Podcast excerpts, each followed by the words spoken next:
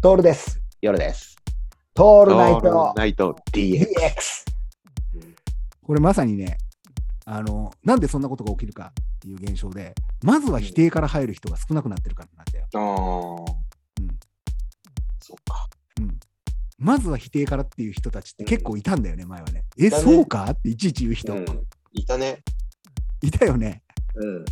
知らないうちに排除されてないそういう人たちって、いなくなったね。うん、うん。みんなこうコミュニケーションが長距離になってきていてうんうん。徐々に詰めてくるのよそうだね。でまずは否定っていうのってやっぱりちょっとおかしいもんうんうん。そうですかっていう人って結構い,、たいたよなーってい思うや、んいだたよいた。うん。いたいた。まあ、大概嫌な感じだったけどね。嫌な感じだよね嫌な感じだしさ、うんであの合ってることの方が少なかったりするんだけど、うんうん。 それもさまあ合ってるかどうかも分かんないよねもう、うんうん、言っちゃったらさもうね。お互いが根拠のない者同士でさ戦ってるわけだからい。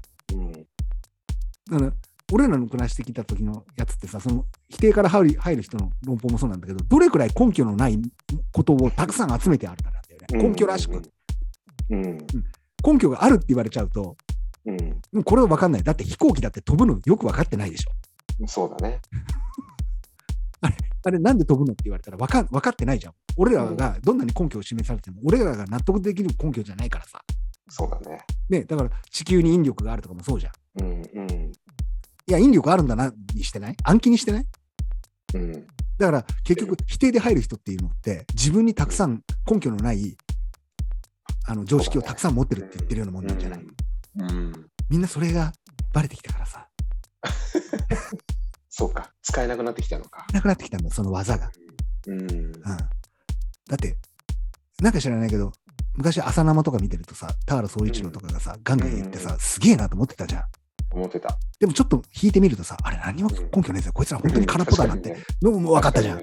分かった。要は営。経歴、ね、分かったよね。あの人たちが持ってる強烈な経歴だけで物言ってないっていう、うん。何かがあって言ってるわけじゃないじゃん。うん。東大の教授ですとかさ、うん東大を首席で出ましたとかって言われたりするんだけど、うん。そこには俺たちが納得する根拠はどこにもなかったわけよ。そうだね。うん。不毛だよね。そうだね。だから少なくなってきてんじゃないまずは否定から。もっと言ったらさう、ん否定、否定の土俵にすら上がらないんじゃないもう。そうだね。うん。否定するんだったらまだバチバチさ、コミュニケーション取れてるけどさ、うん。否定すらしないってことはさ、もうコミュニケーション取るつもりもないんじゃないそうだね。